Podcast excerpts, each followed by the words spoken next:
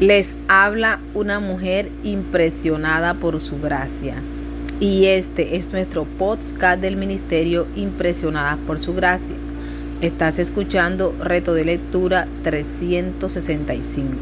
Una mujer impresionada por la palabra. Día 278, 5 de octubre. Hoy leemos Mateo 17 al 18. La gloria del rey. El capítulo 17 empieza con una escena gloriosa en la cumbre de una montaña y termina con el relato de Pedro pescando para poder pagar el tributo. ¡Qué contraste!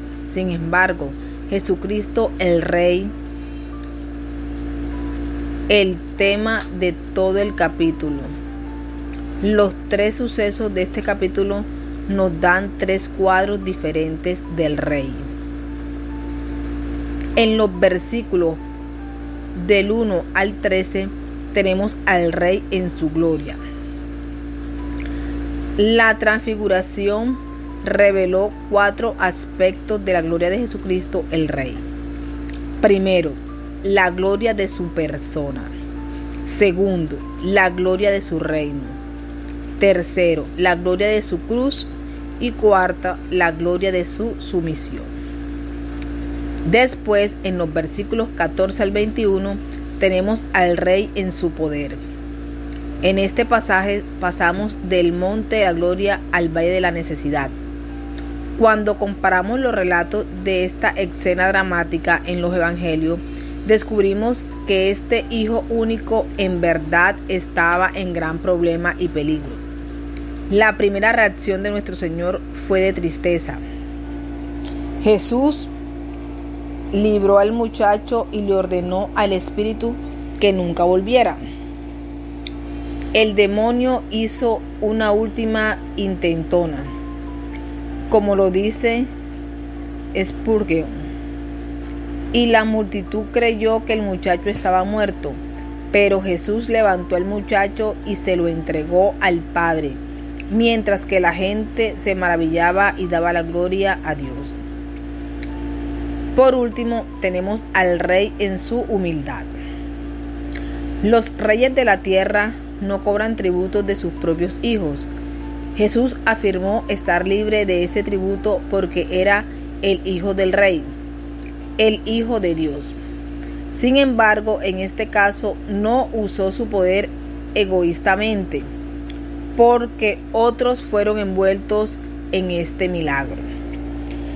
Si confiamos en el Rey, Él suplirá nuestras necesidades conforme obedecemos su palabra.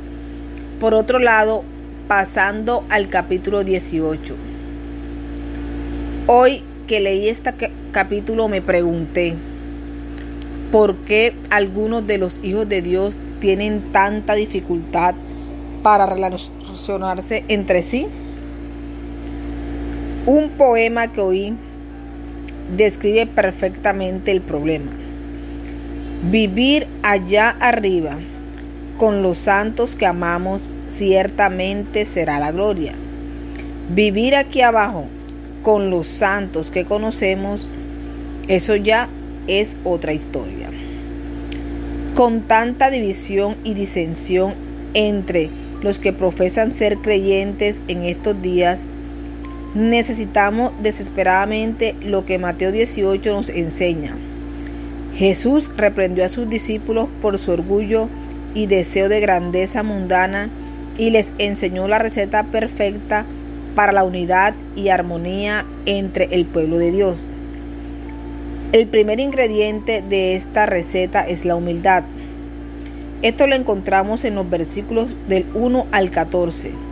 Y este ingrediente es sumamente especial. La verdadera humildad se cultiva con mucho cuidado de no pensar de uno mismo como inferior. Es simplemente no pensar en uno mismo de ninguna manera. La verdadera humildad la puedes cultivar en el jardín de tu corazón.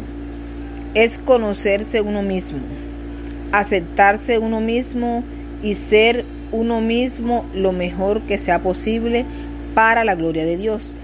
Como verás, este ingrediente no es muy común.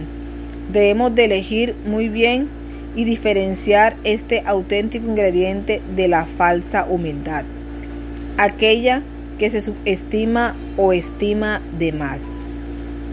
En los versículos del 15 al 20 encontramos el segundo ingrediente que es la rectitud. Este va de la mano con el anterior y juntos hacen una gran combinación, pues no siempre practicamos la humildad. Hay ocasiones cuando deliberada o inconscientemente ofendemos a otros y les lastimamos. La rectitud es una amalgama de todo lo que es bueno. Hay gran simplicidad en la rectitud. Por último, tenemos el perdón como ingrediente final. Mateo 18, 21, 35 nos dice que cuando empezamos a vivir en humildad y sinceridad, debemos correr ciertos riesgos y esperar ciertos peligros.